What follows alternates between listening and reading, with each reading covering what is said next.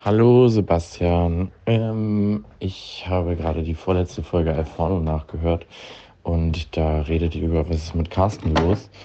Ähm, du sagst ja, der hat einen Tourette-Anfall. Ich habe aber rausgefunden, dass das kein Tourette ist, sondern der ist Diabetiker und sein äh, Insulinspiegel ist gedroppt und er ist dann kurz davor gewesen, einfach out zu passen. Und dann fängt man an, wohl irgendwie so ein bisschen ja, das kann in alle Richtungen gehen, wie sich das entwickelt. Manche kippen einfach um und manche drehen dann ein bisschen auf und kippen dann um. Also, das ist auf jeden Fall eine Information, die ich dir nicht vorenthalten wollte. Ich kann, während die Aufnahme läuft, auch einen Luftballon aufpusten.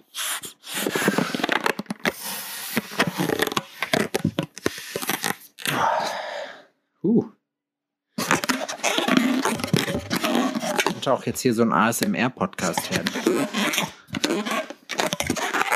soll ich den jetzt auch mal, soll ich den mal zum Platzen bringen jetzt? Oh, das war aber laut. Ha! What up? This is Bam Margera. Make sure you check out the best German podcast named Al Forno. Nimm nur Codein, Codein, Codein. So lame, aber ich bin rich und hier ist eine Bitch. Und ich hab sie von dir gefickt, Bro, weil ich bin übelst rich. Ja, wer macht, soll ich das Intro heute machen? Adrian, du bist, glaube ich, noch zu zornig dafür, unsere, unsere. Ja, ich bin jetzt gerade noch, ich bin gerade noch, ähm, noch nicht auf der Höhe quasi. Ich muss auch mal mein Telefon so hinstellen, dass du mich überhaupt sehen kannst, damit wir hier ein Face-to-Face-Gespräch fü ähm, führen können. Ich, ähm, ähm, ich möchte mich im Vorhinein schon mal entschuldigen ähm, falls man mich mal besser, mal schlechter hört, weil ich lasse das Mikrofon jetzt einfach hier stehen und ähm, bewege nichts und ich werde mich aber bewegen. Wir wissen das alle. Ich bewege mich sehr viel. Ich bewege mich vor und ab und hoch und runter. Das gute alte Technikproblem. Das, das hatten wir schon lange nicht mehr, ne? Aber ey, es passt. Eine Affenscheiße, Alter. Aber, Affenkacke aber es reiht sich mühelos äh, oder es reiht sich nahtlos in die Ereignisse der letzten Zeit ein, finde ich. Es ist der große Technikprobleme-Podcast. Ja, mal wieder. Wir berichten euch über alles, was gerade so schief läuft in der Gesellschaft und in der Technikwelt und überhaupt. Was war deine Hurensöhnlichkeit des Tages? Das jetzt oder gab es noch Schlimmeres? Meine Hurensöhnlichkeit des Tages. Was fand ich denn heute so richtig mega beschissen? Gute Frage. Also ich stelle zum Beispiel gerade fest, dass meine Tonspur anscheinend so leise ist, ich bin gespannt, ob da überhaupt was ankommt. Naja, der Soundcheck hat ja funktioniert, also kann es ja so schlimm nicht sein. Der Soundcheck hat ja funktioniert, ja. ähm, ja, das wir sagen, hatte heute eigentlich. Wir sagen vor allem auch immer so, ja, ja, Max regelt das schon und Max schlägt immer die Hände über dem Kopf zusammen, weil er sich denkt, ihr kleinen Spastis, gar nichts mache ich. In den Arsch trete ich euch ich, irgendwann. Ich hatte heute keine Hurensündigkeit der Woche. Gestern war eine Hurensündigkeit der Woche, dass mir mein Reifen platt gegangen ist hinten. Vom Auto. Beim Fahrrad. Wir sind die ganze Woche, Uli und ich sind die ganze Woche schon mit dem Fahrrad unterwegs. Okay. Der hat Fußballcamp. Das sind Ferien, muss man dazu sagen. Ferien. Er hat sein Zeugnis bekommen und ähm, war nach der Zeugnisvergabe vier Tage zu Hause. Tatsächlich einfach, er wollte nicht raus, ne? er hatte keinen Bock. Spazieren, nö, einkaufen, nö, nichts, vier Tage. Und jetzt seit Montag ist halt Ferien, ähm, Fußballferiencamp. Und ähm, da fahren wir mit dem Fahrrad hin zusammen und dann fahre ich von da aus dann halt mit dem Fahrrad zur Arbeit. Ich muss aber sagen, ich fühle den Bre. Ich verstehe das. Ich kann das total nachvollziehen. Ich, mir es auch ab und zu so und jetzt gerade auch ein bisschen häufiger, dass ich mir denke, ich habe jetzt gar keinen Bock auf irgendwas. Weißt du wie? Ja, ach, das ist auch schon okay. So, ich meine, der bewegt sich tatsächlich äh, genug wenn er mal eine kleine Auszeit braucht und ähm, zu Hause sein möchte, einfach, dann kann er auch zu Hause sein. Ja. Das ist auch mal okay. Solange er wieder abhaut irgendwann oder solange er irgendwann wieder nicht abhaut, aber zusieht, dass er rauskommt. Mit einem Arsch. Ja, und das, Genau, mit der weisen Voraussicht, dass er ja die ganze Woche jetzt von früh, also ich liefere den da um kurz nach neun ab und der ist heute nach Hause gebracht worden um 18.30 Uhr irgendwie. Äh, und war der unterwegs, ne? Der ist total knülle, wenn der nach Hause kommt, dann ist er noch was. Gestern, ähm, gestern, die Nacht von vorgestern auf gestern haben ihn nachts die Mücken wohl malträtiert. Oh ja, das kennen wir Und ähm, da hat er nur ganz, hat er ganz schlecht geschlafen wohl, dann den ganzen Tag Camp, der ist hier abends beim Essen quasi fast am Tisch eingepennt. Äh, ja, es hat dann auch gepennt von, von 20 bis 7.30 Uhr. Aber das ist auch so ein Ding bei ihm, ne? Fupek, muss ich sagen, so, ich habe ja jetzt schon mehrere Ferien bei dem Jungen miterleben dürfen, so jetzt als Telefononkel. Aber äh, so Fuppes ist so, das, das ist sein Ding, ne? Das Sommercamp. Das macht er immer, oder? Ähm, ja, also die Sache ist, dass es wirklich einfach eine geile Geschichte für alle ist. Ne? Die Kids werden da ja Maß betreut genommen. von früh bis spät. Ähm, die kriegen da Essen, Trinken, ähm, Spiel, Spannung, Spiel und Schokolade quasi den ganzen Tag geboten. Fadi kann entspannt arbeiten gehen. Ich habe nicht den weiten Weg nach Dalgo, sondern äh, muss nur bei mir hier im Kiez bleiben quasi. Das ist einfach für alle Win-Win. Ja. Ist natürlich teuer, aber was ist heutzutage noch billig? ja, das stimmt. Das ist eine schöne, das ist ein schönes Gleichnis auf jeden Fall. Ich finde es aber krass, also du kannst dir die Messlatte schon mal hochmachen und kannst sagen, Fatih wäre wirklich, äh, wirklich sehr erfreut, wenn er das mit dir jeden Tag machen würde. Das heißt, vielleicht strengst du dich beim Fußball noch mal extra an, dass wir das mhm. für immer und jeden Tag machen können, weil Fußball wird sehr gut bezahlt. Ich kann gleich dazu im Anschluss äh, meine Hurensöhnlichkeit des Tages sagen. Und zwar wurde ich wieder mit, äh, mit dem Allmann-Prototypen 3000 konfrontiert. Ähm, und zwar ein Kumpel von mir, Julius, der ist äh, Profi-Basketballspieler, die spielen in der zweiten Liga, der ist jetzt gerade gewechselt, äh, relativ akut und das ist halt ganz cool. So. Profi bedeutet dann, dass er das hauptberuflich macht. Genau, der ist hauptberuflich Basketball-Profi. Und ähm, ja, auf jeden Fall. Auf jeden Fall. Jena ist halt relativ klein und wir haben halt hier einen Fußballclub, zu dem äh, äh, wir hier einige, einige freundschaftliche Connections pflegen zu äh, Spielern und ehemaligen Spielern und äh, bei Science City hier beim Basketballclub genauso. So, jetzt ist es leider traurigerweise so, dass äh, Julius äh, den Verein nach längerer Zeit verlässt. Also ich glaube, der hat jetzt, ich kenne jetzt die Vita nicht, aber ich meine, neun Jahre hat er hier gespielt und war hier so wirklich das Aushängeschild. Also seine Fresse prangt hier an jedem, an jedem Laternenmast sozusagen, weißt du? Und nicht wie bei Lauterbach damals mit Hängt den Bastard oder was die Idioten hier hingeschrieben haben, weißt du, wie ich meine? Sondern anders.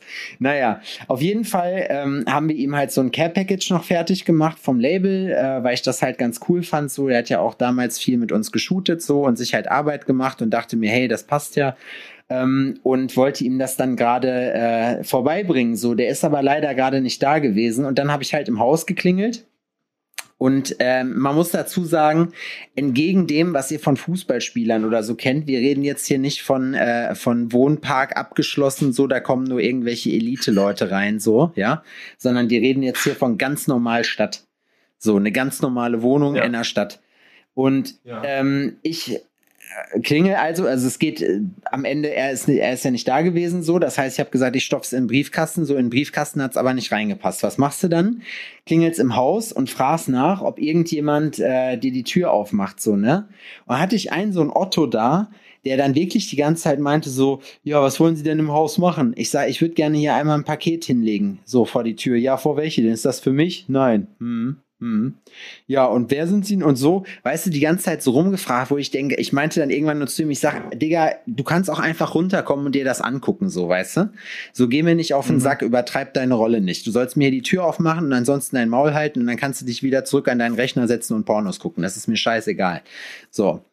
Und ähm, Hast du nicht gesagt. Habe ich nicht gesagt, aber das habe ich mir gedacht, so, weißt du, weil du willst ja, am Ende, die Leute reagieren auf sowas ja nicht gerade damit mit, mit, mit Verständnis, im Sinne von, dass sie ihren Fehler einsehen, sondern die wollen ja immer diskutieren dann, weil sie dich darüber aufklären wollen, dass die Meinung, die du jetzt gerade vertrittst, dass das so nicht stimmen würde, wie ich das gerade hingesetzt habe. Es ist ja auch, es ist ja auch fies. Also, es ist ein zweischneidiges Schwert. Ganz ehrlich bin ich ganz froh oder würde ich es ganz gut finden, wenn meine Nachbarn nicht jeden Hiopai mit irgendeiner Ausrede hier einfach ins Haus lassen. Ne? Ja, verstehe ich, kann ich auch nachvollziehen, aber ich habe wirklich. Aber wenn du jetzt sagst, ey, ich will jetzt hier, wie, wie war sein Name nochmal? Julius. Julius. Ich will hier dem Julius ähm, ein Paket ähm, hinlegen, so dann hast du schon ein bisschen mehr Infos als ähm, der Otto -Norm Normaleinbrecher. Ja, ja, ja, auf jeden Fall. So. Und so, wo ich mir Ne? dann denke, so, ja, wenn du hier auf Blockwart machst, so, dann guck halt und du hörst ja auch, dass ich mich danach sofort wieder verpisse, so. Naja, egal, das war, also ich sag mal, das war jetzt nicht, das hat jetzt nicht meinen Tag gefickt, aber das war so eine Geschichte, deswegen bin ich auch zu spät gekommen, weil der da noch rumgezaubert hat. Es ist momentan nach wie vor so, dass ich irgendwie, ne, ich habe es glaube ich letztes Mal schon gesagt, wie wie es Marco gerne so schön formuliert, manchmal wollen die Leute wissen, wer der Daddy ist und wie gesagt, genau jetzt ist halt die Zeit. Und es geht einfach gnadenlos weiter. Da, wo wir letzte Woche aufgehört haben, kann man heute nahtlos wieder dran anknüpfen. Äh, es ist einfach absolut verrückt. Es ist, muss sagen, also anfragenmäßig wird's jetzt wieder besser. Ich sitze trotzdem, ich weiß auch nicht, was abgeht mit den Leuten. Wir probieren, einen Handwerker zu bekommen, der bei uns im Badezimmer ein paar Sachen zu repariert, einen Klempner. So, dann fragst du zwei Firmen an. Der eine war der Allergeilste. Er wollte einfach original 200 Euro für die Angebotserstellung haben, weißt du? Was? Ja, Dass er dir überhaupt ein Angebot Ja, erstellt. eiskalt. Dafür wollte er schon 200 Euro Ja, haben. wo man sich denkt, so, Alter, den, halt die Fresse, du kriegst keine 200 Läuft bei Euro. denen, Alter. Ich habe so mit meinem Vermieter gesprochen und der ist Arzt so, ne, und ich sag so zu ihm, ich sag, ey, ganz ehrlich, irgendwas machen wir falsch. Und er so, ja, vielleicht sollten wir das auch mal. Vielleicht sind wir, wir lachen jetzt darüber, dass er das haben will, aber vielleicht sind wir die Dummen, weil wir das nicht machen, so, weißt du wie? Das habe ich Mhm. mir so gedacht. Ja, und ach, keine Ahnung, irgendwie so geht das dann die ganze Zeit weiter. Du kriegst ja auch, also entgegen, ich muss ja sagen, ich plane ja gerade noch ein Event. Das ist ja, äh, äh, da habe ich ja schon mal letztes Mal durchblicken lassen, so, aber ich will jetzt noch nichts sagen, solange es nicht wirklich alles in trockenen Tüchern ist. Oder was heißt, es ist in trockenen Tüchern, dass es stattfindet, nur die Umstände und so weiter und so fort, weil ich weiß, sobald ich das dann publik mache, wollen die Leute Informationen haben und die habe ich noch nicht aufbereitet. So. Und irgendwie habe ich jetzt gerade den Eindruck da, dass entgegen dem, was so in den Nachrichten gebracht wird, eigentlich äh, überall wegen Reichtum geschlossen ist. Weißt du, wie ich meine? Weil du kriegst keine Antworten mehr von irgendwelchen Leuten. Es kann natürlich auch sein, dass es jetzt einfach so ist, dass äh, die Gesellschaft gerade wieder einfach wach wird, so, weißt du, und dementsprechend halt die Leute alle, ja, die Terminbücher tatsächlich voll haben und kein Personal haben, um dann noch mehr zu bedienen und du dann einfach hinten Mhm. überfällst. Das kann gut sein. Aber jetzt gerade regt mich das einfach todes auf. Leute, Restaurants hier in Jena angeschrieben. Ja, glaubst du, ich hätte da von irgendeinem von den Idioten irgendeine Antwort gekriegt? So, also einmal ja bei dem einen, aber das ist halt so dann jetzt wieder geschrieben, so um das konkret zu Das machen. war so die letzte Option, die du genommen hast. Wie meinst Quasi, du das? und die haben geantwortet. Nee, ich habe keine, ich habe ich hab noch viele Optionen. Äh, ich wollte halt einfach hier gerne lokal meine ganzen Lieblingsrestaurants mit, äh, mit einbeziehen in die ganze Geschichte so. Wir brauchen halt einen Caterer. Und ähm, die hatten halt entweder keinen Bock da drauf, bieten das gar nicht an oder haben sich halt, wie gesagt, allesamt nicht zurückgemeldet. Und ähm, ja, das ist natürlich schade, aber ist auch nicht schlimm, weil wenn die das nicht machen wollen, also wenn die äh, keinen Support brauchen oder das nicht unterstützen wollen, muss ich auch nicht persönlich nehmen. Ne? Wer weiß, was die für was die für Beweggründe haben, dann Was bei denen los ist einfach. Momentan. ja, genau, weißt weiß du, ja nicht. genau, deswegen bin ich da auch nicht böse drum, aber ich muss ja auch mit dem Arsch an die Wand kommen so und deswegen habe ich mir jetzt wen anders gesucht, der das macht. Dann wird es jetzt halt eine Woche derselbe. Ja, ich meine, am Ende ist es ja auch fair. So, also jeder kann natürlich sein Geschäft so führen, wie er das möchte. Und ähm, ja, man hat da auch nicht zu verschenken. Ich hatte heute zum Beispiel eine Kundin und die hatte sich auch vorher informiert, hat ähm, Preisliste, alles bekommen, Fragen wurden auch schon beantwortet und kam dann zum Beratungsgespräch mit der Option auf Abdruck. Ja, Sie hat dann gefragt, ob sie das Geld gleich mitbringen sollte. Ich meinte so, ey, wenn du dir noch nicht ganz sicher bist, dann bring eine Anzahlung mit für den Abdruck. So, ähm, ein Fuffi.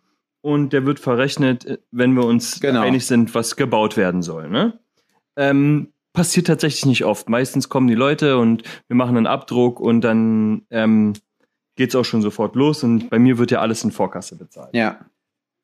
Und ja, die sitzt vor mir und will halt geilen Scheiß. So außer man, man, außer man ist bekannt und, und dann Bock dich noch weiter abzu oder richtig abzurippen. Ja, richtig. Also, äh, wenn du also mehr als 150 Follower hast, kriegst du bei mir immer alles umsonst, natürlich, ist ja klar. Weil mir ist es wichtig, dass du mich in deiner Story erwähnst. Ja, So, ähm, so sind Leute schon bekannt geworden. ja, auf jeden Fall, ja, durch mich dann. Ja, Ähm, durch uns. Äh, und die sitzt halt vor mir und will halt auch geilen Scheiß so und sagt sie, ja, was würde das denn ungefähr kosten? Und ich lege ihr nochmal die Preisliste hin und erkläre das nochmal alles, ne? Hm, ja, ich habe jetzt eigentlich auch schon ein Angebot aus, aus Paris Boah, und so. ja, und dann geh ich da hin, so, geh mir nicht auf den Ich Sack. sag so, ja, okay, hm, okay, bei wem bist du da oder wen hast du da gefragt? Wenn ich fragen darf, so, ne, ja, bei dem und den, und so, ja, kenne ich, okay, cool. Ähm, ich sag, ja, aber, also kann ich verstehen, so, ne, das, also, ich- aber mach dir da deine Gedanken und wenn du wirklich was richtig Geiles haben willst, dann sagst du mir einfach Bescheid. ja, Punkt. Und ansonsten suchst du dir was aus. Also ich meinte so, also ich find's mega geil, dass anscheinend du und halt auch an die anderen ähm, Kunden mittlerweile ein Auge dafür bekommen, was, was wirklich hübsch ist. Ansonsten wärst du ja nicht bei mir.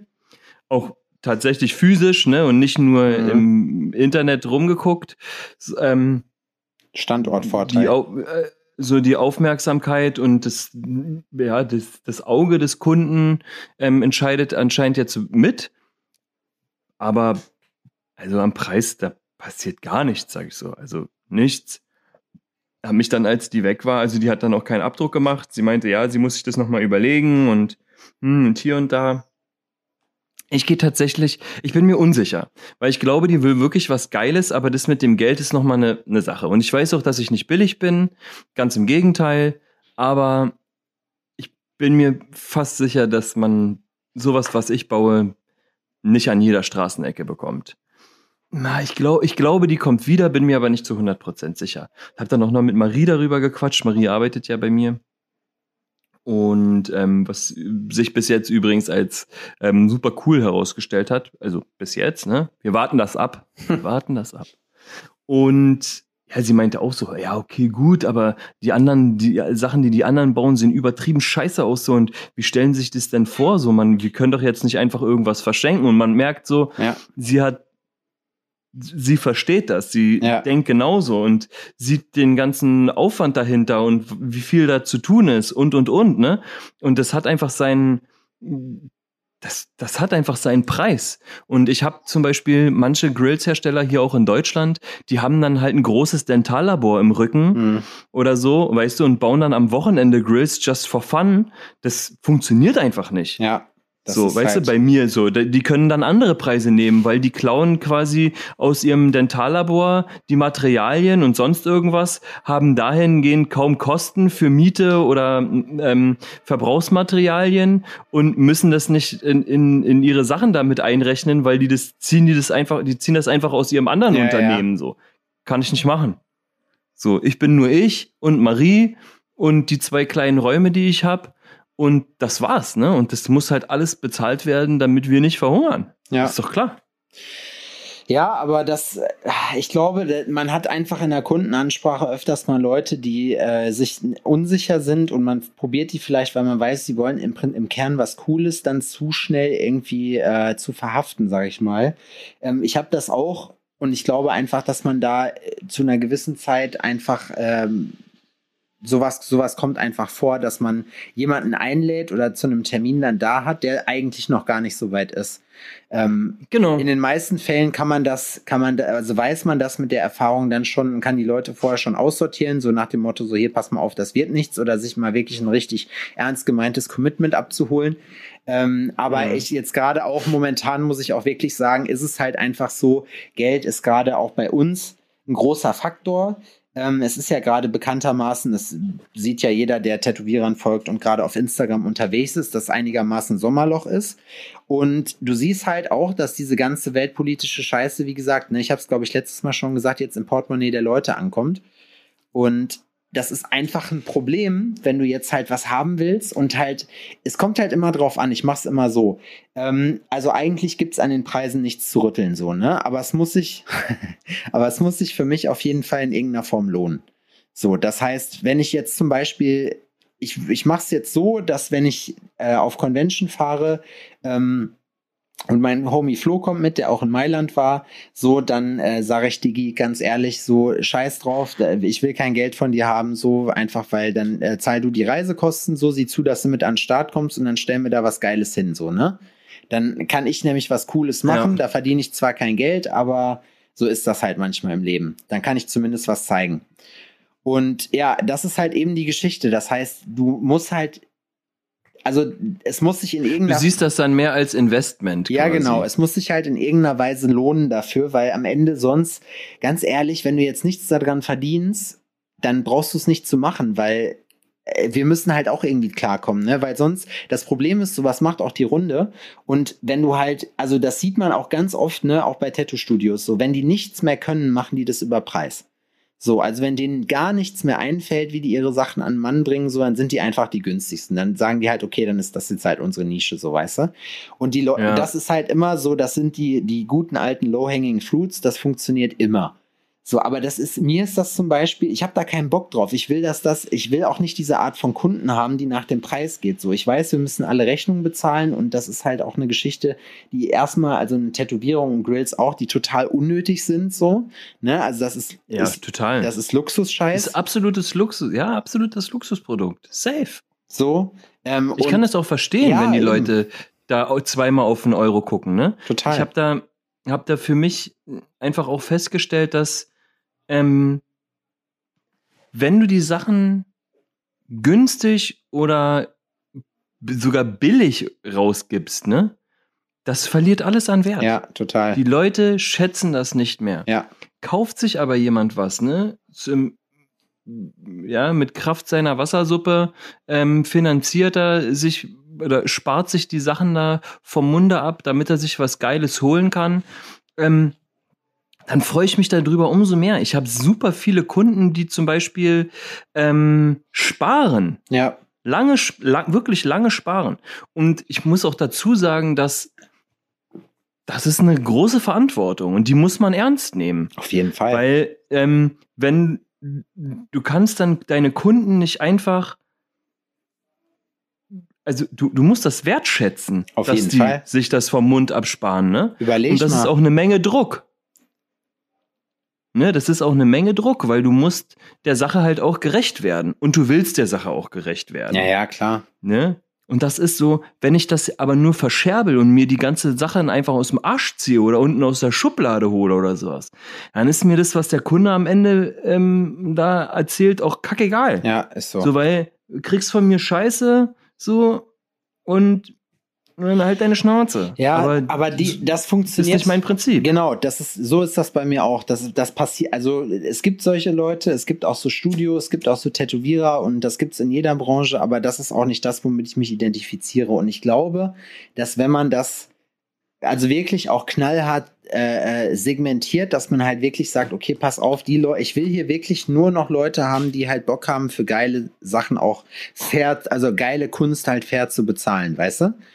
So, das, ist- das ist halt die Geschichte. Und die Kunden möchtest du halt haben. So, und ich verstehe das. Ich bin auch niemandem sauer, wenn er das jetzt nicht bezahlen kann oder so. Ich meine, auch da, wie du schon sagst, ne, wenn du jetzt überlegst, so, äh, das, was wir am Tag verlangen, ähm, das verdient man so als, äh, ja, keine Ahnung, so im Durchschnitt, sage ich mal, ist ein Drittel vom durchschnittlichen ostdeutschen Monatsgehalt.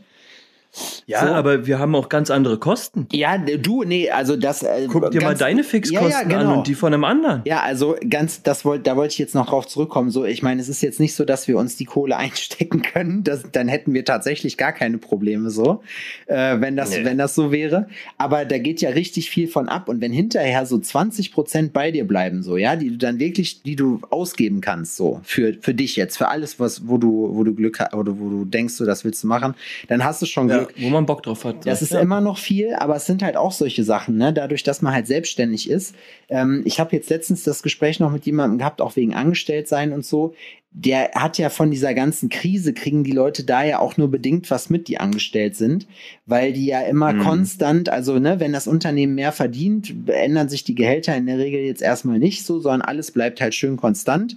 Und dadurch, dass du halt eben diesen Mittelweg findest, hast du halt auch in Zeiten, wo es nicht so, wo nicht so viel reinkommt, halt äh, dann auch trotzdem dasselbe Geld raus. Bei uns ist es aber so, das ist halt wie so saisonal. Wir wissen halt alle, im Sommer geht halt nicht viel, ja. Das heißt, im, im Best Case hat man halt vorher die Möglichkeit, im Herbst beziehungsweise im Winter oder im Frühling halt für den Sommer vorzusorgen.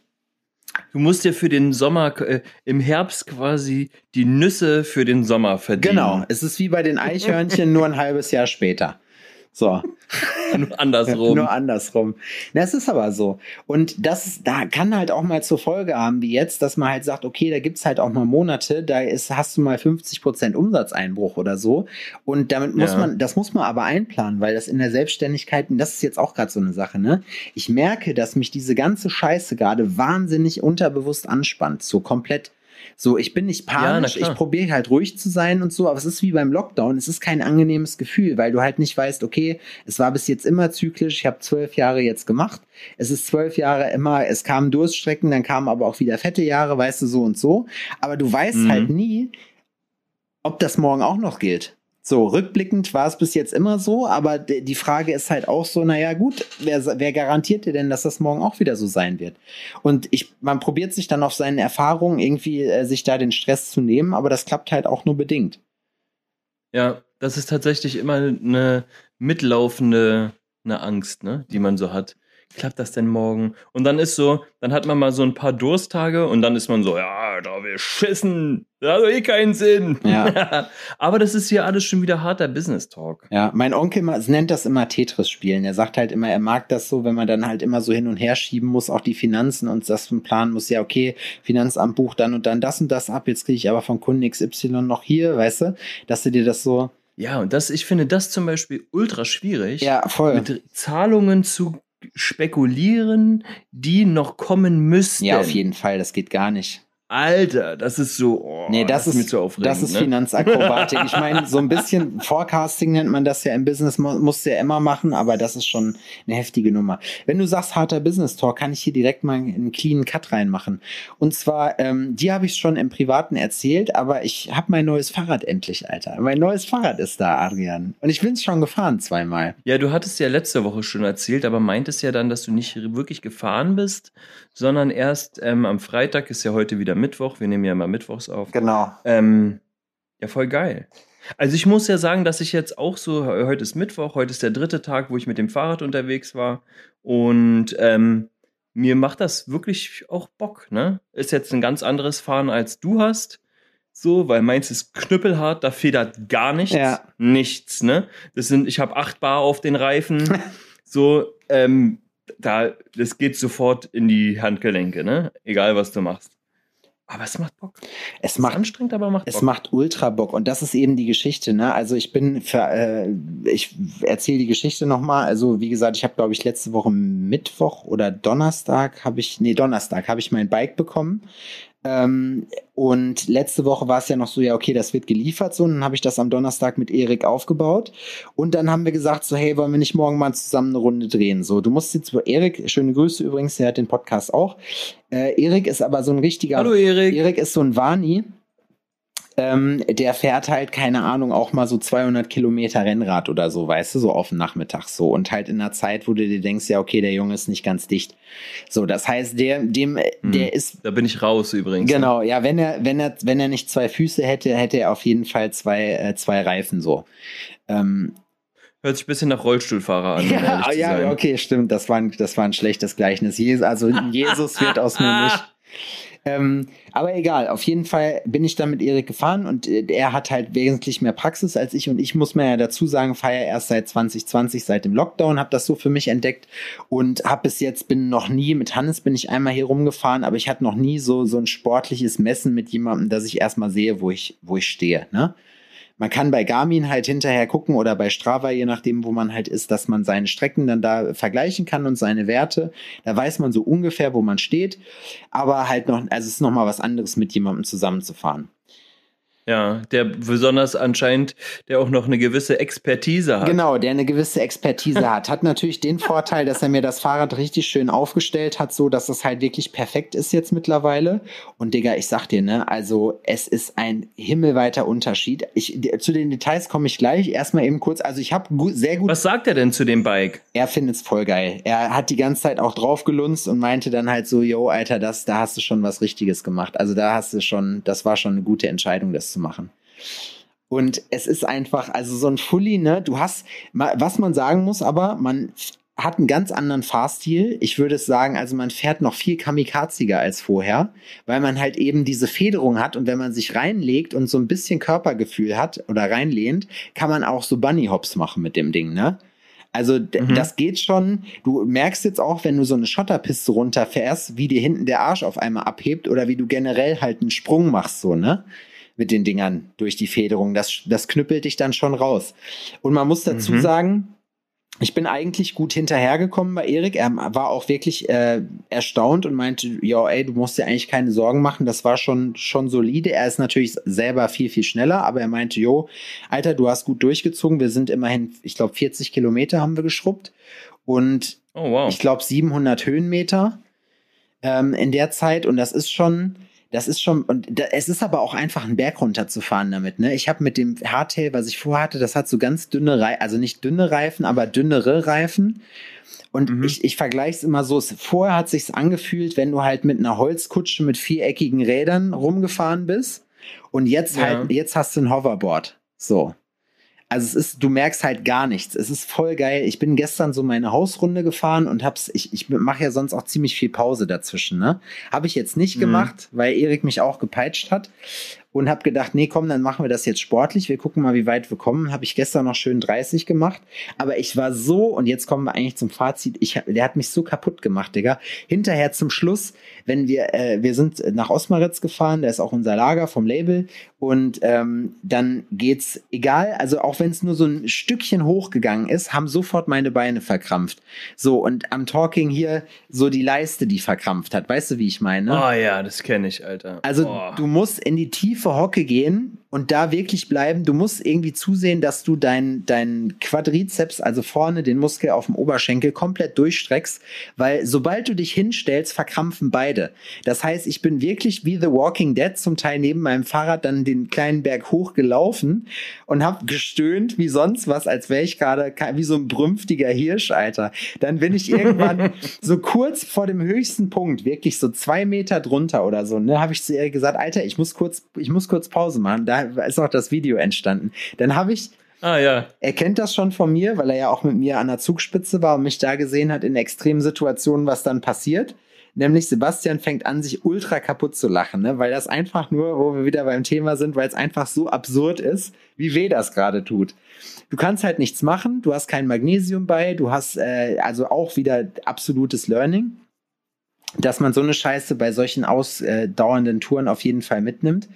Aber Alter, ey. Oder einfach in seinem Wasser hat schon. Oder einfach schlaue Leute haben es in ihrem Wasser. Ähm, das ist einfach, also wirklich, ich bin total geflasht. Ich finde es einfach übertrieben geil zu fahren. Problem war, Freitag habe ich es mir so heftig besorgt, dass es eine harte Überbelastung war. Pulsuhr hat gesagt, Diggi, ähm, mach mal dreieinhalb Tage Pause, sonst kann es halt negative Auswirkungen haben. So, und das wollte ich nicht. Was ist passiert? Dienstag war ich dann wieder am Gelände und habe natürlich dann direkt den nächsten gemacht. Also schön wieder 30 gekloppt und ohne Pause den Berg hochgefahren so und mir halt einfach richtig gegeben, weil es einfach nur so geil ist. Also ich hätte niemals gedacht, dass das so ein Unterschied ist, aber wenn also jetzt gerade bin ich so in dem Modus, dass ich mir denke, so Alter, ich könnte auch die ganze Zeit Fahrrad fahren, scheiß auf die anderen Sachen, so weißt du? Mhm. Ist bei uns übrigens, ähm, geht es jetzt auch weiter. Die Termine werden jetzt gesucht für unsere Platzreife. Ja? Mhm. Ähm, wir haben auch herausgefunden, dass es nicht zweimal drei Stunden, sondern zweimal sechs Stunden sind, die wir ab, äh, absolvieren müssen. Aber der Golflehrer ist gerade im Urlaub und wenn er wiederkommt, machen wir Termine und dann mache ich meine Platzreife fürs Golfzocken. Alter. Glaubst du, dass das, glaubst du, dass das jetzt auch wieder so ein Trend ist? Weil ehrlich gesagt, ich sehe jetzt bei einigen Leuten so, oder ich habe das gehört, dass sie auf zumindest so einer Driving Range sind und dann da hier äh, schön Abschläge ich, machen. Ich weiß nicht. Also ich habe das, also ich habe das Gefühl, was bei, was bei mir ist, ne, dass das ja eine Sportart wäre oder ein Spiel ist, was eigentlich nicht zu mir passt. Findest du? Das ist ja ein Kontrast irgendwie, ne, zu dem, was ich auch lebe und sowas. Aber ich kann mir das gut vorstellen. Vielleicht finde ich auch heraus, dass es mega scheiße ist. Das geht natürlich auch. Also, aber ich glaube, ich finde es ganz geil. Also ich kann dir sagen, Adrian, ne, aus meiner einigermaßen neutralen Sicht auf dein Leben äh, bei der Sache, das passt sehr, sehr gut zu dir, finde ich. es, passt, es passt wirklich gut und ich kann mir das, ich kann mir das so vorstellen, so schön im Polunder, wie er da steht, so ein Aperölchen noch abends in, äh, noch hinterher im, im Country Club so. Ich finde, das passt zu dir. Und dann, ähm, um es mit Helge Schneiders Wort, äh, mit Helge Schneiders Worten zu sagen, und da habe ich mir wieder den Hermelin am, am Ferrari zerrissen, weil er beschissen geparkt war. Helge. Ja, ich bin gespannt. Ich habe da, ich habe da Bock drauf. Ich habe da auch tierisch Bock drauf. Ich, das ist doch schön, dass man, dass man solche Sachen jetzt einfach macht, auf die man Bock hat, ne? Das ist auch gerade eh so. Ich, also ich arbeite momentan sehr viel, tätowiere aber sehr wenig, ähm, weil ich halt mich gerade total dieser ganzen Digitalschiene irgendwie verschreibe. So, ich finde das alles total geil. So, alles dieses ganze mhm. Marketing, ne? Wir haben auch schon drüber geredet, so Ey, scheißegal, wir wollen jetzt nicht in Business Talk wieder. Das, das hat Es macht doch Spaß, darüber zu reden, ne? darüber zu philosophieren. Ich war am Samstag mal wieder auf dem Konzert. Ach, da war ja die, ähm, die Terrorgeschichte. Genau, da waren wir bei Terror. Wie war's? Wie war's? Also, die Leute, die hier, Terrormäßig. die im, im Osten sind, die kennen halt, also die sich für Hardcore interessieren und im Osten zu Hause sind, für die ist Schleiz, das Woodies natürlich ein Begriff.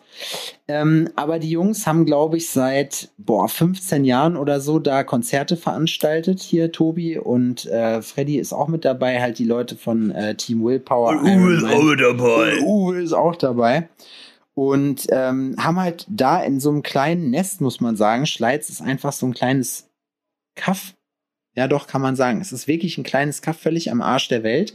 Und relativ nah an der Autobahn ist so eine Holzkneipe einfach, die auch schon einigermaßen in die Jahre gekommen ist, muss man dazu sagen.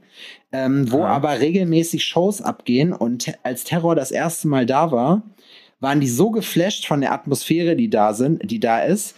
Ah, das hast du erzählt. Da, genau. Dass die da direkt beim nächsten Mal ihr Video gedreht haben. Und dieses Mal, also ich meine, klar, Bands sagen immer, das war der beste Auftritt überhaupt. Aber du hast richtig bei denen gesehen, die haben richtig Bock gehabt. Und was ich halt cool fand, die haben halt eher so, ja, was, also der Sänger meinte dann auf Englisch so, äh, weil es dann irgendwann hieß nur noch drei Songs. Und also, nein, nein, macht noch vier, macht noch vier, macht noch fünf. Er so, nein, wir müssen im Flugzeug sitzen in ein paar Stunden so, ne, drei machen wir. Dann haben die tatsächlich noch eine Zugabe gegeben, das haben die nie gemacht.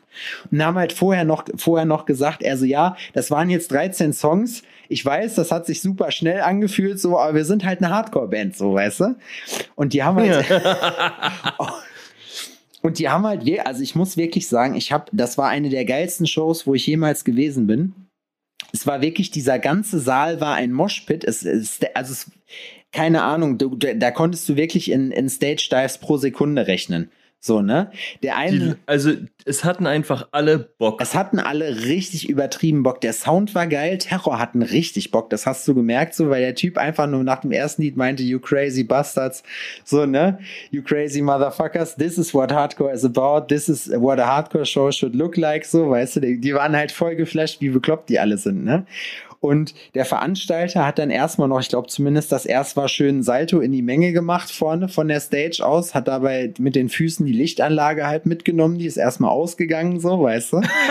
Also es war komplette Demolition. Ja, stimmt, das ist, darum geht's bei Hardcore. So, es war halt einfach. Fuck it, Alter. Ja, er meinte halt einfach, also ich glaube, so beim Hardcore ist halt das Ding so, siehst du ja auch bei den Texten, es geht halt einfach darum, so, die Welt ist ungerecht zu mir, aber ich lass mich nicht unterkriegen, so, weißt du, und das ist so, das ist so, man, man kann da so seinen ganzen Frust halt in, im Pit. Da geht's nicht darum, für viele Leute, die verstehen das ja nicht, ne? Die denken halt, ja, okay, hä, die schlagen sich dann da auf die Fresse. Aber es geht gar nicht darum. Es geht auch nicht darum, dass man jemanden verletzt, sondern man lässt einfach alles, man lässt einfach Dampf ab. Und ab und zu passiert's halt mal, dass man jemanden dabei trifft oder so, aber das ist nicht Sinn und Zweck der Übung, so, weißt du? Auch beim Stage-Diven. Ja. Es gibt natürlich. Sondern man verausgabt sich einfach. Man mal. verausgabt sich, man lässt mal richtig Dampf ab und lässt sich mal richtig gehen. So.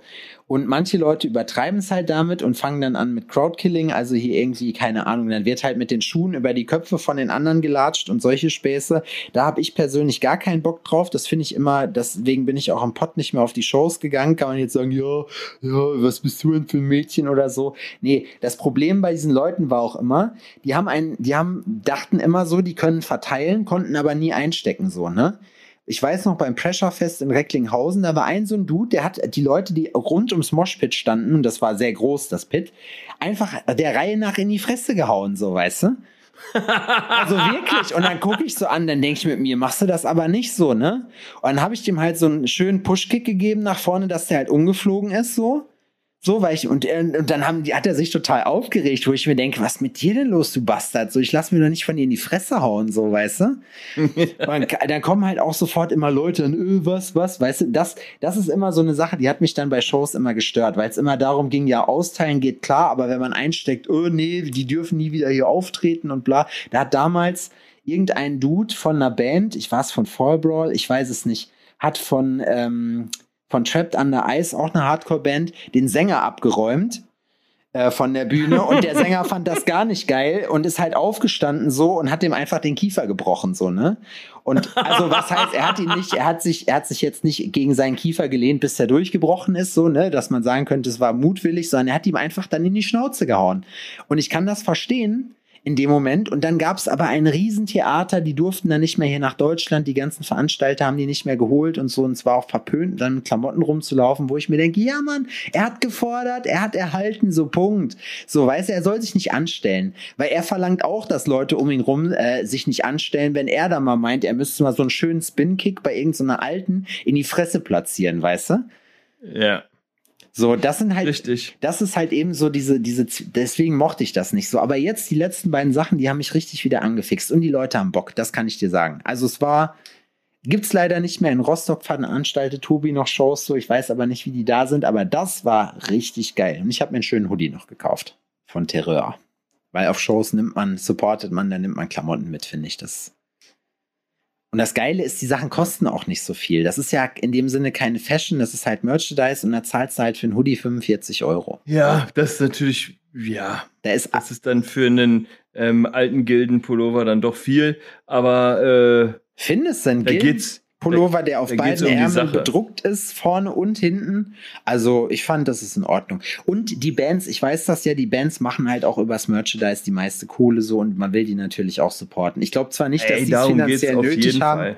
aber ich fand den geil, weil den hatten die auf der Bühne glaubst auch du, an. Glaubst du denn, glaubst du, dass man mit der Mucke so viel verdient, dass die nur das machen müssen? Ja. Also du musst halt groß sein, ne? Aber auf jeden Fall. Wobei, ich habe mit Felix Seele so ein Gespräch gehabt, als Death Before Dishonor gespielt haben und ich meinte halt, ja, ist ja schon traurig eigentlich, dass hier da nur so ein paar Figuren stehen und er meinte halt, ja, weil die Kids halt alle nur noch Deutschrap oder Techno hören und da hat er einen Punkt. So, ne? Das ist halt, wenn du dir das alles anguckst, das ist halt eigentlich alles, also es gibt zwei Lager und die überschneiden sich dann dabei auch noch bei der ganzen jungen Generation. Die hören halt wirklich also ihren Techno, also harten Love Parade Techno-Kram, so 90er sind back. Und dann hören die halt noch so hier, äh, äh, stimmt. Irgendein Name, dann eine Zahl dahinter, so heißt der Interpret. Das wird viel mit Autotune gearbeitet und irgendwelchen Trap Beats und es wird, wird natürlich der ne, Never Change a Running System. Es wird viel ähm, Koks gepusht. Ja, die, die bringen ja die Scheiße aus diesem 808 äh, Beat oder was das da ist, ne? Das ist voll das hört sich alles auch gleich an. Ja. Techno ist auch, ähm, also ich habe doch auf, also ist, ich finde tendenziell mehr Techno-Sachen geil als Deutschrap-Sachen. Jo, würde ich mitgehen. Neu, ne, muss man jetzt dazu genau. sagen. Obwohl ich war noch nie so ein richtiger Deutschrap-Fanatiker ehrlich zu sein. Ja, es gibt schon. Aber stimmt schon, da ist schon was dran. Es ich habe auch das Gefühl, dass so Hardcore-Mucke oder sowas ist es nicht mehr. Auch die Leute, die dann damals auf Hardcore geswitcht sind, ja, oder aus zwar so diese Emo-Geschichte von damals, jo. ne? Die dann so auf Rock und sowas ja, ja, ja. ähm, hängen geblieben ist. Das gibt's nicht mehr, weil nee. es gibt jetzt auch im Deutschrap und im Hip-Hop die passende Scheiße zu deren ähm, Stimmung die sind dann äh, nimm nur Codein, ja, Codein, genau. Codein. So lame, aber ich bin rich und hier ist eine Bitch und ich hab sie von dir gefickt, Bro, weil ich bin übelst rich und Oh, und es ist so, ja, genau so fühle ich mich auch. Weißt du, was die Leute sind, weißt du, was die Kids sind, Adrian, in erster Linie? Die sind total gelangweilt, Alter. Die sind total gelangweilt. So, das ist auch richtig, auch von der Mucke her. Ich kann mir das in der Regel deswegen nicht geben, weil das einfach immer so, ich kann das nicht ernst nehmen. Das ist halt, wir hatten ja schon mal was über Qualitätsmerkmal und Authentizität ist mir sehr wichtig und ich kann das einfach nicht, das ist für mich nicht echt. Das ist für mich so, Wenn mir einer, wenn Hab mir ein Haftbefehl erzählt, dass er, dass er Kilos gepusht hat, dem nehme ich das ab. So, weißt du, wie ich meine? Das ist ja auch schon moderner. Wenn mir aber irgend so ein Jörn Uwe 44, der jetzt gerade eben, keine Ahnung, äh, ich will jetzt nicht wieder übers Herzgebirge herziehen, aber wenn so ein irgend so ein Björn Uwe 44 jetzt hier vorher Baustelle gewesen und ist jetzt auf einmal der übelste der übelste Rapper, die sehen, und mal ganz davon ab, dass ja auch wirklich, man hat ja früher immer gesagt, ja, die sehen alle gleich aus, haben alle die Hose unterm Arsch. Nee, früher hatte man noch Variationen, heute sehen die wirklich gleich aus. Also ich kann dir, ich, äh, wenn du ein Phantombild von einem Rapper machen würdest, würde das auf ganz, auf die ganzen neuen Rapper Ja. zutreffen. Auch äh, Face-Tats sind ähm, muss, must-have, Alter. Bevor du was anderes tätowieren lässt, aktuell ähm, Gesichtstattoos, Mann. Geht nicht klar. Hände und Gesicht Ja. ist, damit fängt man an heutzutage Ja. und dann arbeitet man sich äh, nirgendwo hin, sondern ballert das so zu, wie es nur geht. Und es ist auch nicht wichtig, dass das hübsch ist. Es muss halt irgendwie so, Nee. eine, es muss so eine Am Anti. besten selbst gemacht. Ja, es muss so ein Anti-Ding sein. Und da muss ich, das finde ich halt auch so, ne? Das, also in diesem Individualismus, in diesem Anti-Sein, es ist natürlich auch wichtig, dass so eine Generation das halt auch macht, so, weil wogegen rebellieren, weißt du, das hat Mike Ness schon gesagt von Social Distortion. Äh, wie kann man gegen einen Rebell rebellieren, so, weißt du, wenn er schon Anti-Society, Ja. Anti-Establishment ist, so, wie soll das Kind dann noch sein? Der, der Habe ich dir erzählt, dass ich mir mit Odin eine ähm, Spotify-Playlist teile? Lieblingssongs heißt die. Einfach, ist eigentlich schön, ne? Ist eigentlich ein, ein schöner Titel. Und da packen wir einfach ein, alle rein. Also er packt da Sachen rein und ich pack da Sachen rein, halt was wir momentan cool ähm, finden. Und das hören wir dann auf dem Weg zur Schule. mhm. Und auf einmal ballert da Iron Maiden aus der geil. Anla Anlage, ne? Und ich guck den Bengel an und der guckt mich an, ich weiß gar nicht genau, welcher Song das war und sagt so, ja, das ist jetzt mein neuer Lieblingssong. Echt? Ich sag, sag, was? Was? Wie kommst du denn auf den Scheiß, Alter? So, ja, findet er geil. Und dann hat er da wirklich fünf, sechs ähm, Iron Maiden ähm, Songs mit in die Playlist getan, ne? Geil. da ist auch eine Menge, da ist auch eine Menge anderer Kram drin, den man jetzt nicht ähm, speziell erwähnen möchte oder muss. Ne? Aber sowas finde ich dann so abstrakt. Ne? Der findet es dann geil. Der findet wirklich voll viele unterschiedliche Sachen geil. Und wir haben uns darauf geeinigt, dass man seine offene Meinung dazu sagen kann und dem anderen die Option aber lässt, das Lied zu hören, wenn der Bock drauf hat, das zu hören. Ja. Ne? Meistens geht es so aus, dass man immer sagt, äh, Reicht jetzt mal. wenn so wenn es dir nicht gefällt, so scheiß drauf, dann mach halt weiter. Ne? Aber es ist so, dass man hört den Song von dem anderen und sagt so, hm, das ist nicht so meins. Oder ja, doch finde ich eigentlich ganz geil. Und äh, ähm, ja, so so kommunizieren wir da quasi im Auto. Ja, aber ja, das ist äh, ich glaube, Iron Maiden war eine Überraschung. Aber das finde ich cool, weil ich meine, wie alt ist der Junge? Neun? Acht? Acht. Acht, Mhm. ne? So, und der probiert sich ja musikalisch auch aus, ne? Hip-Hop ging bei mir früher gar nicht. Das hat sich bei mir so mit 15, 16 erst entwickelt, dass ich angefangen habe, Hip-Hop zu hören, weil der große Bruder von einem Kumpel von mir, von Julian, äh, der hatte, der hat immer so, bei dem, bei denen war es zu Hause so, da durften alle, äh, also die Jungs durften kiffen, die Eltern wussten das. Und deswegen haben wir halt Ja. bei denen ab und zu mal abgehangen so. Und äh, die hatten halt, also der, das ist so eine, das war, der hatte, Marian heißt der, der hat voll das geile Zimmer gehabt, so, ne? Der hat so wirklich jeden Scheiß, diese Wand, diese ganzen Wände in diesem Zimmer waren, da hing überall Sachen dran, Kleinigkeiten, so, weißt du, so, das war wie so ein Museum. Du hast immer da gesessen an derselben Stelle und du hast jedes Mal irgendwas Neues gesehen, was du noch nicht kanntest, wie so ein riesen Patchwork-Teppich. Ich will nicht wissen, Ja. wer die Scheiße hinterher runtergerissen hat oder wie lange das gedauert hat, aber da waren halt richtig coole Sachen mit bei so. Und so bin ich an Drum and Bass gekommen, weil der dann halt so Mixtapes gemacht hat, beziehungsweise dann halt auch CDs oder dann mal du, das war noch die Zeit, wo man mit einer Festplatte durch die Gegend gelaufen ist und sich von Leuten halt irgendwelche Mucke geholt hat. Und Marian hat halt immer geile Mucke gehabt so und so bin ich. Ich- Man hat sie, also bei mir, also wir haben uns gegenseitig CDs gebrannt. Ja, ja, genau, das kenne ich auch noch. Ich habe So, ne, dass man halt so, ey, Alter, hör dir das mal an oder hier, guck mal, mach mal die CD hier rein und so, ja, kannst du behalten. Und, weißt du? Ja, ja. geil. Wobei ich aber sagen muss, ne, ich war immer Team, ich war immer Team Kassetten-Mixtape. Also ich habe viele, ich habe viele Kassetten-Mixtapes gemacht, auch als CD und MP3 schon da war und habe die verschenkt, weil ich das cool fand. So Coverdesign und so eine Kassette ist noch mal geiler. Mein traurigster Mix, den ich je gemacht habe, war, Alter. Und zwar bin ich ähm, auf dem Weg zu meiner ersten großen Liebe gewesen im Auto. Und ähm, war, ähm, hab im Stau gestanden, ewig, eine Stunde lang, ne? Voll krass. Und ähm, als sich das so aufgelöst hat und man halt so vorbeifahren konnte, bin ich an der Unfallstelle und ich habe voll geflucht die ganze Zeit. Ne? Oh, so ein Wichser, kann ich fahren und, äh, und hier und da. Und fahre dann an dieser Unfallstelle vorbei und ähm, sehe gerade noch, wie der Sanitäter quasi den Kopf schüttelt, als der und die Hand so von dem wegnimmt. Ne? Ja. So, und es war krass. Und der ist offen, also ich habe es im Anschluss dann gelesen, der ist im Motorrad gefahren. Das hast du nicht erkannt. Das war nicht existent. Es gab kein Motorrad mehr. Ja. Es waren nur noch Einzelteile, pulverisiert, unfassbar. Der ist einfach an einem LKW zerschellt. Alter. So, der LKW ist aus einer Ausfahrt gekommen und der ist einfach zerschellt, ne? Ich habe mir so unfassbare Vorwürfe gemacht, dass ich da gestanden habe und mich darüber aufgeregt habe, dass jemand ähm, zu Ja, doof ja. ist und sonst irgendwas, weißt du? Und am Ende ist jemand gestorben. Und ich habe mir gedacht, so krass, ich hätte lieber fünf Stunden gewartet Ja. und der Typ wäre einfach nichts, also nach Hause gefahren Ja. Zu seiner Familie und das war's, aber nicht war ein richtiges Arschloch. Und dann bin ich nach Hause gefahren, hab geheult und hab so einen richtigen Slow Jam Remix halt auf CD gebrannt, weil mich die Lieder voll gekickt haben so Mhm. ne? und ich fand es halt so äh, krass, voll emotional. Hab die CD gebrannt und hab die dann ähm, an die Unfallstelle gebracht und ähm, hab das, Ach, hab das süß. da hingelegt, ne? Das Hab find mich- ich süß. Hab sogar noch so eine so einen ähm, Entschuldigungsbrief ähm, geschrieben. Ich muss ganz ehrlich sagen, dass mich das Erlebnis damals, so in meinen 18 war ich da, ne, mit dem Auto.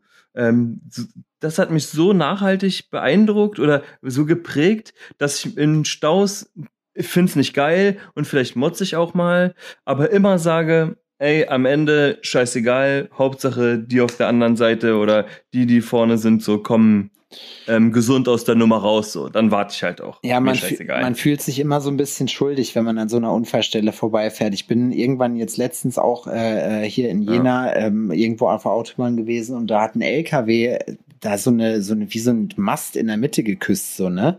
Und du hast halt gesehen, Alter, dieser LKW war wie so eine Ziehharmonika, da ist niemand safe lebend rausgekommen. Und solche Sachen, also diese Hilflosigkeit, ich habe, ich weiß nicht, ob ich das Traurigste, was ich je erlebt habe im Straßenverkehr schon mal erzählt habe. Und zwar gucke ich so, ähm, gucke ich so nach vorne auf der Autobahn. Ich bin rechts gefahren, ist klar, weil muss man ja, nein, Spaß. Es war mitten am Tag und ich denk, was, was kullert da denn über die Autobahn, ne? War das äh, eine Ente mit ihren Küken. So, oh nö. mit zwölf Stück. Und du, was willst du? Du kannst nichts machen. So, du, als ich das, als ich das gerafft habe, waren die praktisch schon auf Höhe von meiner Motorhaube. Ne? Also ich bin über keins drüber gefahren. Du hast aber gesehen, Mutti hat's schon dahin gerafft. So, die lag schon an der Seite. Du hast gesehen, genickt durch. Und die sind halt da. Oh no. Ja, ich, ja, ich weiß, ich muss euch jetzt den Tag versauen. Aber das ist so eine Geschichte, wo man selber einfach aussteigen will aus dem Wagen und sagen muss, nein, Mann, das gehört hier nicht hin. Ich kann auch laufen, so, weißt du? Das sind halt, man wird halt, ich meine, sowas passiert halt, die, äh, es gibt auch, da fallen die irgendwo runter oder werden gefressen oder so, das ist halt grausam. Das, ich weiß halt, dass das dazugehört irgendwo, ne? Aber da mache ich mir dann Vorwürfe als Mensch, weil ich mir denke, nur weil wir unsere Scheiße jetzt hier hinge hingemacht haben, ist das jetzt passiert, so, weißt du? Und ich finde aber ganz ehrlich, dass Musik, gerade wenn es einem scheiße geht, Musik ist für mich, das ist sicherlich bei vielen unterschiedlich, aber Musik kann mich in eine andere Stimmung bringen. Ich kann, also ich kann aus Musik rausziehen, dass es mir danach besser geht. So.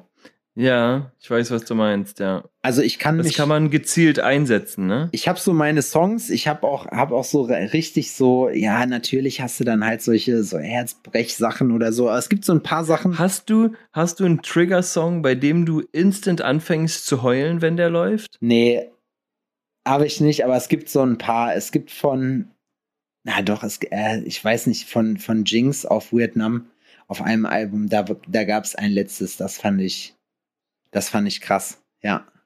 Das ist bei mir ein richtig intimes Geheimnis, aber bei mir ist es ein richtiger Trick. Also, wenn du den anmachst, fange ich an zu heulen und ich kann nichts dagegen tun, ne? es ist von P. Werner, die kennt schon mal kein Arsch. Perverser.